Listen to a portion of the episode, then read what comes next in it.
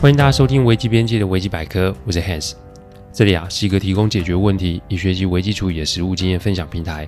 各位有空的话，请上网 Google 危机边界就可以找到我们。里面不只是心法，还有实战的做法，可以让各位累积关于危机时处理的知识与能力。当然，如果眼前真有问题无法处理，也欢迎各位用信件与我们联络，我们就提供顾问式的服务。开始之前啊，怕有些听众不理解甚至误会。我们会在主题分享前带这一段，让新的听众知道我们做 podcast 的流程。我们分享的个案都是经由向客户及案件当事人取得授权之后，才作为分享主题。再来就是每一个个案都有授权文件，内容也有经过一定程度的修改。录完后会先给客户及当事人听过，待他们觉得没有问题啊，再交由后置。这是每一集制作的程序。希望各位在推荐维基百科之余，也可以顺带跟亲朋好友们说明制作过程，好让他们可以安心。这两周啊，都在做危机处理呃线上读书会的封闭测试。这线上的教学啊，可以说是挑战重重，状况啊都有可能因为一个操作不慎，就会来个大当机。不过啊，谢谢朋友们的支持与相挺，每一次的内容与流程都可以再改进及升级。八月份啊，就会正式上线。再请各位听众，如果有空的话，请多支持哦。在这里打个小广告，谢谢各位哦。我们人生啊，起码有三分之一的时间在职场上打滚。小时候在课本上看到的是，工作就是一种出社会的象征。不论此时啊，各位听众，你的身份是老板还是员工，今天啊，这个案例一定会对各位有所帮助。我们这个行业的工作其实就是个大杂烩，什么样的案例都有可能会遇到。这个啊，正好是几年前一位客户公司发生的案例。今天啊，来跟各位说说 Quora 的案例。之前有跟各位听众讲过，每个个案都是我们亲身处理的案子。做 Podcast 最大困扰啊，不是写稿及录音，最大困扰是要替客户取化名啊。最常发生的是客户退件，然后要求我把他们的名字取得好听一点。每次写稿的时候啊，都要上网去找英文名字大全，重点是啊，还不能重复。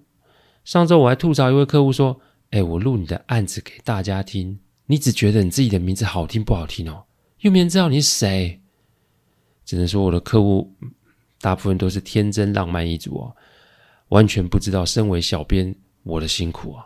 嗯，这个 Cora 至少来回三次啊，这个名字才听案，在这里我一定要 complain 一下。没错没错，我现在就是在说客户你啦。话不多说，我们开始今天的主题哦。Quora 是我一位客户，他做的是时尚设计产业。我每次去他那里，都会看到不了的 model 走来走去哦。某天他打电话给我说，公司啊发生了一些问题，要我去处理。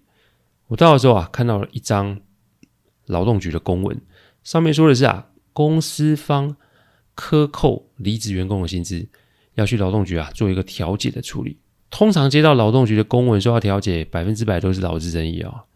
调解啊，无疑就是一场权利与金额的协商过程。Cora 在我的印象中啊，是一个温和的人。我本以为啊，他是要我出席替公司进行协商及调解的动作，但没想到他跟我说，他要找律师直接出席调解不成，他就要直接对这个员工提告哦。啊，有那么严重吗？怎么要搞到找律师出席及提告嘞？面对客户啊，有类似激动情绪反应的时候，我通常第一个动作都会装死啊。这里的装傻，不是说，哎，就满嘴答应，然后啊，顺着客户的说法走下去哦。这里的装死是指啊，不动声色，保持安静，先让客户把心中的气吐出来之后，我们再看状况给予建议。我都会等客户讲完，然后问我说：“你怎么看？你觉得如何？”等到这个时候啊，我再出声。这一讲啊，就足足讲了三十分钟。当然过程中啊，我没有忘记做注记哦，因为人事史地物都可以在这个过程中做出整理。这也会啊增加我给客户建议时的稳定度与扎实度。这个方法还请各位听众有空的话要学起来哦。将来我在线上读书会啊也会做很多次的提醒，切记切记哦。案子的内容啊是公司网络行销部门的一位小编员工要离职，疑似是交接不清楚，然后又跟部门主管起了口角，结果就是在网络上放话及呛声，然后离职的时候啊也没有签任何的离职文件。再就是当月的薪资，公司很像没有发放，主管啊说是交接不清，所以薪资给予保留，这才出了这个状况。我问 Cora 是否认识这个小编员工，他到职多久，表现如何，部门其他同事的评价又是如何？只见他看着我，我说：“如果所有的讯息都是由主管上报给你，然后就下定夺的话，会不会过于武断呢？再者，什么叫交接的程序？又什么是交接不清楚？这都要在去劳动局调解之前啊，要理解的内容。这种个案可以说是员工不负责任，但有没有可能有其他的内情呢？”只见 Cora 就说啊，部门主管跟他多年，他理解主管的为人，所以不太可能是主管的问题。嗯，好一句不太可能。我提醒 Cora 话不要说的太快及太满，处理问题啊是要看真凭实据，而且适合外部人来做检视。如果他愿意的话，我可以协助处理，但就要看他的决定为何。从刚刚听到现在，我有以下的几个疑点：第一个疑点，部门主管是怎么说该名员工的；第二个疑点，交接程序怎么规定及执行的。第三个疑点，薪资保留与否是谁的权责还有权利？第四个疑点，问题是单一案件还是重复发生啊？针对这四个疑点，我拟下了几个以下的处理步骤。第一个步骤，调出交接程序文件，检视是否合理合法。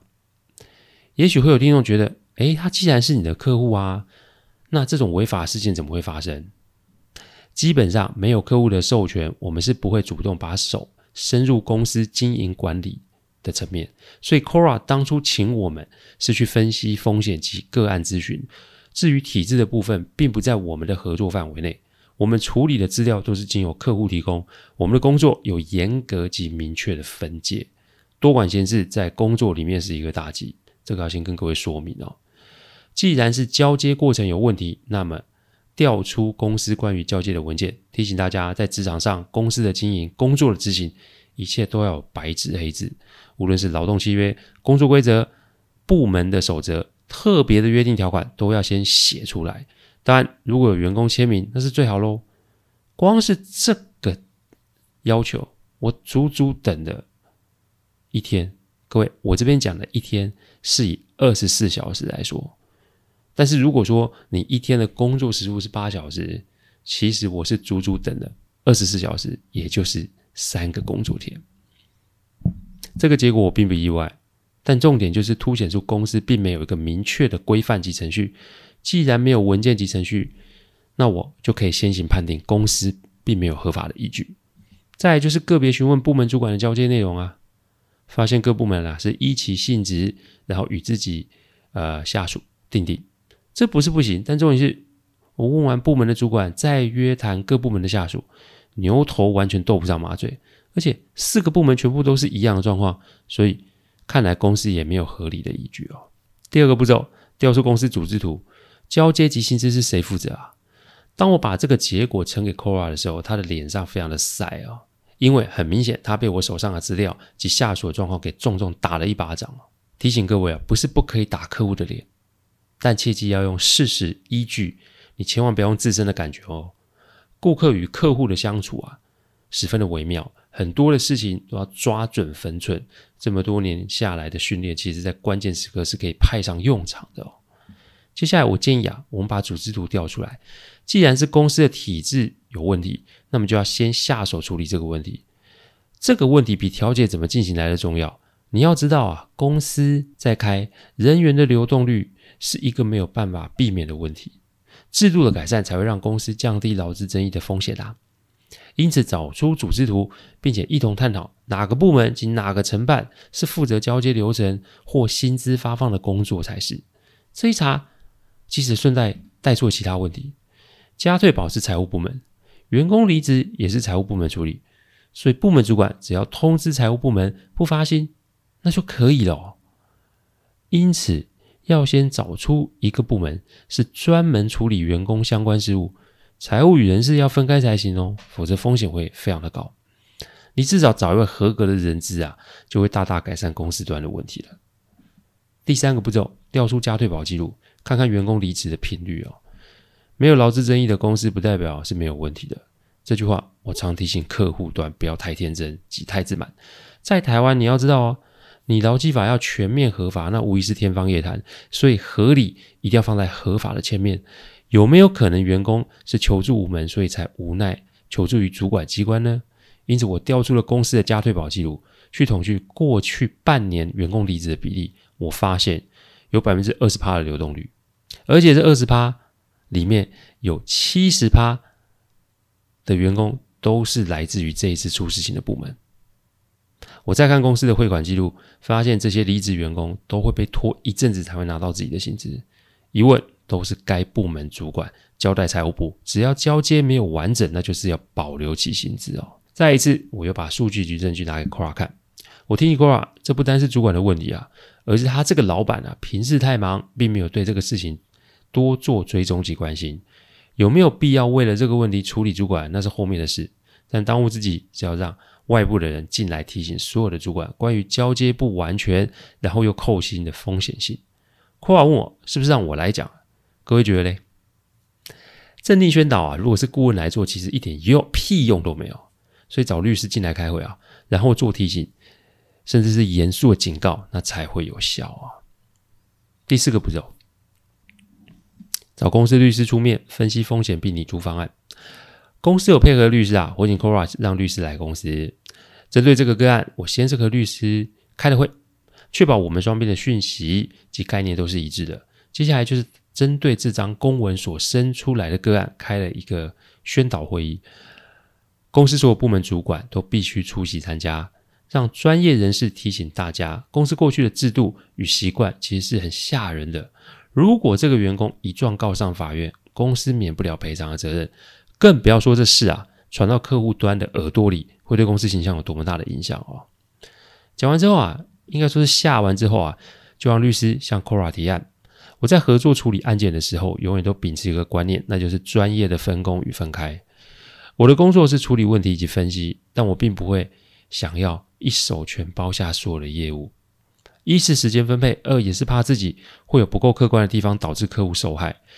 所以，把拟定条文及出席调解的部分交给律师来处理，一是让客户公司更加有保障，二也是让我与律师的互动更加融洽。将来若是发生什么问题啊，还有合作机会。这一点在我出社会之后都没有改变过。开会后两天，律师便把要改善的方案呈上给公司，而且也在约定时间去了劳动局调解。既然是公司端的问题，那么就无条件支付质检费以及拖欠的薪资，另外还给予员工一个月的薪资作为补偿。当然，我也同步请主管先行撤下在网络上的情绪性言论，再请员工啊撤下在网络上的呛声言论，整个案件就算是处理完善的完毕了哦。老板会赚钱，主管会做事，但这跟公司的经营真有一段差距。一个月后，人资专员啊来公司报道。配合律师做的文件导致争议的事件，就在 Cora 的公司消失不见了。我常说，人在社会上走啊，你要先弄清楚基本的游戏规则。无论现在你是老板还是员工，都是一样，合理与合法都要弄清楚及兼具才可以。所谓情绪性的发言，那无疑只是啊情绪勒索及讨拍的动作，这对公司的品牌、老板形象、员工专业都没有任何的好处。记得发生问题的时候，你的情绪真的没有什么屁用哦。所以，万一发生类似的事件，请记得问自己以下的几个问题。今天的问题比较特殊哦，我们分成两块，一块是给老板的，一块是给员工的哦。老板要问的自己的第一个问题：你确定你的消息是完整的吗？老板要问自己的第二个问题：你确定你公司是完全合法的吗？老板要问自己的第三个问题：你确定你主管员工是专业的吗？老板要问自己的第四个问题。你觉得你现行的处置方式是合理的吗？员工呢，问自己的第一个问题：你确定自己是委屈且受害的吗？员工问自己的第二个问题：你觉得合理重要还是合法重要？员工问自己的第三个问题：你真的认为你自己都没有错？员工问自己的第四个问题：呛下不会对你产生负面作用吗？人在江湖走，智慧要有。